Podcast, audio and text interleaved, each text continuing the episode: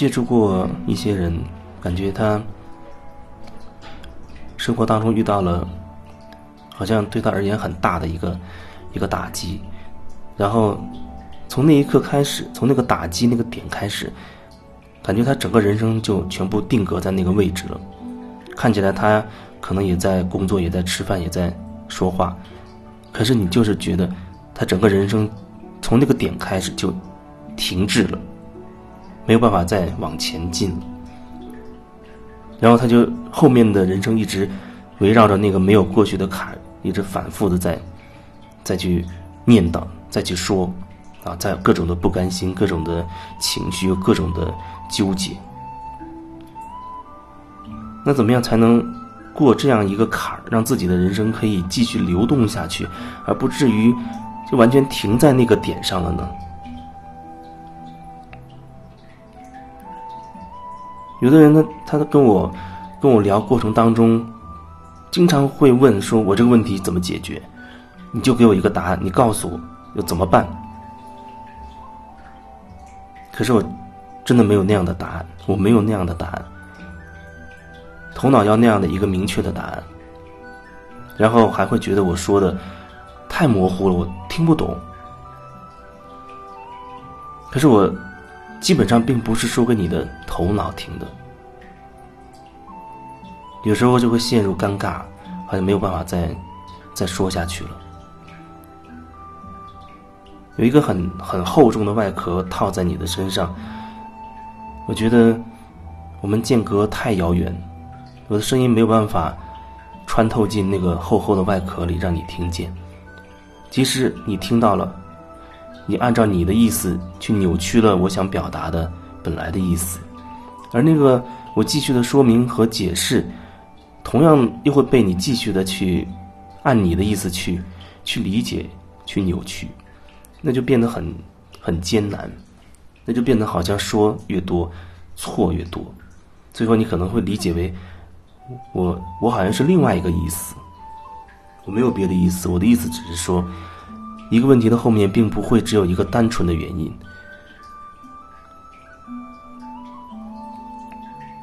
看起来你有这样一个问题啊，你你你有一个经济上的一个困惑，情感上的一个困惑，你跟一个男人要分手了，你问说我怎么样才能留住他的心？这样的问题。我真的没有办法回答。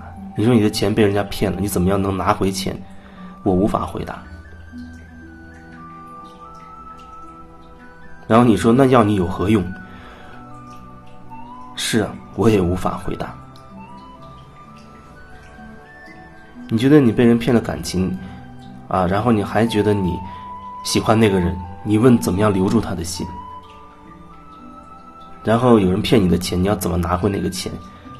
你的事情始终涉及到你和另外一个人，但是我想要说，要清楚的一点就是，你始终只能决定你自己要怎么说，要怎么做。你是不是很清楚这一点？你永远只能决定你要说什么，你要做什么。然后，你面对的那一个人，他有他的权利，他会决定他要说什么，他要做什么。当你说你要怎么拿回钱，你要怎么样让那个人继续在留在你身边的时候，那就涉及到另外一个人他自己的自由选择的权利了。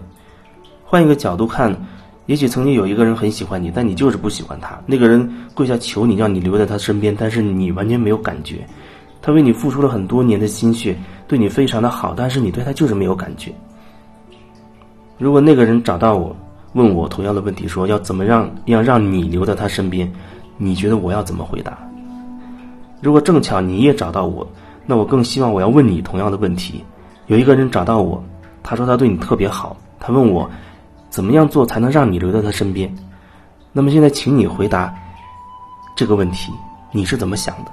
你可能直接很简单干脆的告诉我说，那不可能，因为我对他没感觉。这就是答案，这就是很多问题你要的答案。可是这个答案不是你想要的，但是这就是答案。你觉得你被人家骗了钱，你想要那个人还给你钱，可是这又涉及到了同样的东西，就是有一个所谓的那个人在，他他他想怎么想，他想怎么做。你会说，难道没有天理了吗？借钱不就应该还吗？确实，有这样一个说法，欠债还钱。但是还有别的说法，就是有一些人欠了也借了也不还。这些东西都是客观存在的，也是事实存在的状况。那么面对这样一个已经成为事实的状况，你想怎么办呢？当然，你觉得你很渴望拿回钱，你可以全力以赴的你去争取，你可以通过各种途径，甚至各种手段去去尽可能问这个人要回那笔钱，这是你你可以去选择去做的。但是这始终是你的选择。我想要说，跟那个人他的什么状态没有关系，跟他的选择也没有关系。他也许在你的一些压迫之下，他愿意给你了；或许在即便在你你的压迫之下，他依然不愿意给你。但是我要说的是，你始终是可以决定你自己的，你可以决定你自己要说什么，要做什么。但是另一方面，你要很清楚的知道，对方也是如此，他也可以决定他要说什么，他要做什么。虽然看起来好像你的钱被人拿了，他不给你，但是如果这已经成为目前的一个事实的话，那么你就只能看清你自己能做的。或许有人他觉得，那算了，我就不要了。如果你内心没有纠结，你当然也可以这样选择，也没有问题。但是，可能最大的困惑就是，你心中会有纠结、不甘心，你会一直埋怨那个人。但是那个过程当中，始终有你的决定在。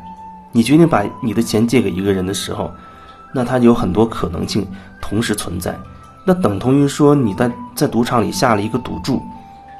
你在下注的时候，你可能心里很渴望赢的，但是你是否同时很清晰的知道，你下了赌注就意味着结果有两种可能：要么输，要么赢。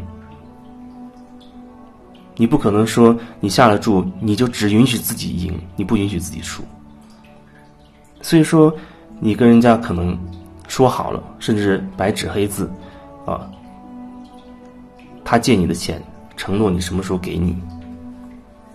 可是，即便有这张纸，那依然有很多可能性。也许他按时给你了，皆大欢喜；也可能他延后给你了，也可能他就就此不给你，甚至整个人都消失了。这些都是你做出借给他钱那个决定那一刹那就已经决定了的，就有这么多可能性同时存在。但是，你只接受白纸黑字上面写写着的那个那一种可能性。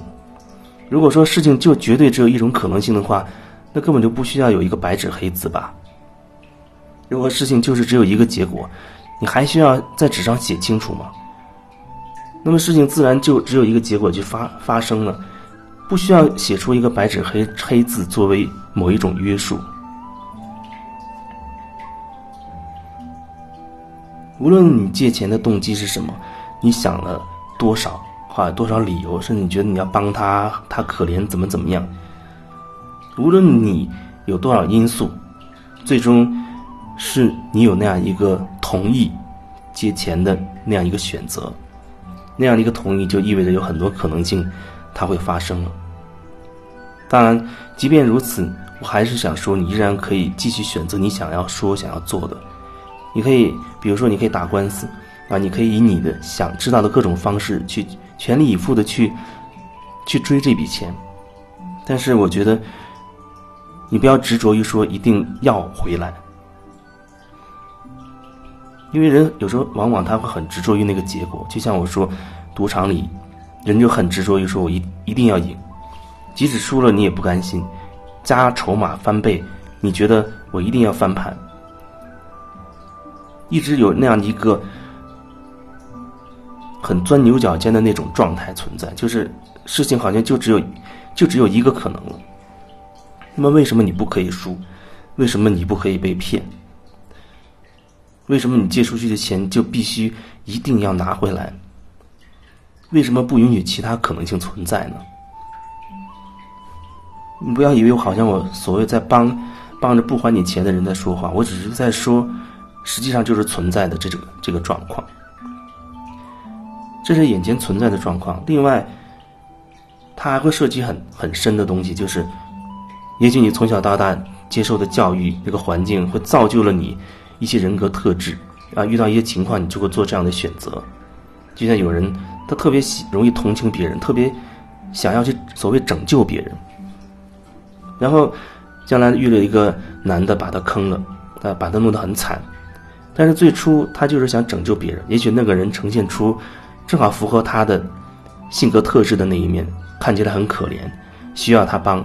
然后你因为这样的同情跟拯救心理，就跟他在一起了。结果最后你发现失败了，被骗了。你当然可以去责怪人家，但是我要说，那后面有很长一串的东西会决定你那个时候选择这个人。比如说，假设你没有那样拯救的心念，或许你不会就这样被他诱惑走。你没有那么渴望要拯救，你没有要那么深的一定要同情别人，那么很可能你遇到这样的人、这样的事，你也不会被牵扯太深。那么你那样的想拯救别人啊，特别重的同情的那种心念，到底又是怎么形成的呢？或许跟你小时候的环境、你小时候发生的某件事情，也许就有关系。也许真的让你去回忆起某一件事。或许你就能看到哦，原来那件事发生之后，我就变得这么渴望去去帮那些所谓可怜的人了。我对这个可怜可能就有一个我自己很深刻的一个一个定义了。只要遇到那些符合我可怜定义的人，我我就觉得他可怜，我就是很想帮他。也许你真的找到了那个根源的那个点，你会发现哦，原来那件事情发生，我就有了这样的一个关于可怜的一些想法了。而那件事情到底是怎么样的呢？整个过程是什么？在那个过程当中，你内在发生了哪些变化？还有那件事情涉及到的所谓的别人，他做了什么，说了什么？尽管有时候可能你不能想，呃，不记得那么详细的细节，但有时候还是多多少少你会感受到那个场景当中的自己的一些感觉。你找到了那个源头，那个种子种下去的那个过程，或许你就有机会把那个念头看清楚，啊，慢慢的就可以把它放下。这是以这个为例子来来说明，你所面临的问题不单纯是一个问题，它涉及到背后一连串的东西，所以你你最好能够。意识到一点，就是一个问题不会单单纯的、单独的存在，它后面一定有很多很多的东西同时存在，或者说你同样的有一个拯救的那样的心念，想要去啊拯救啊，或者你有很愧疚的那样的点，那一个点它可以衍生出你人生当中很多很多的事情，所以如果说那个点，如果你不把它挖掘出来，看清楚。去转化，那么就意味着在你人生当中还会遇到类似的情形，跟那个点很呼应的，会来到你面前。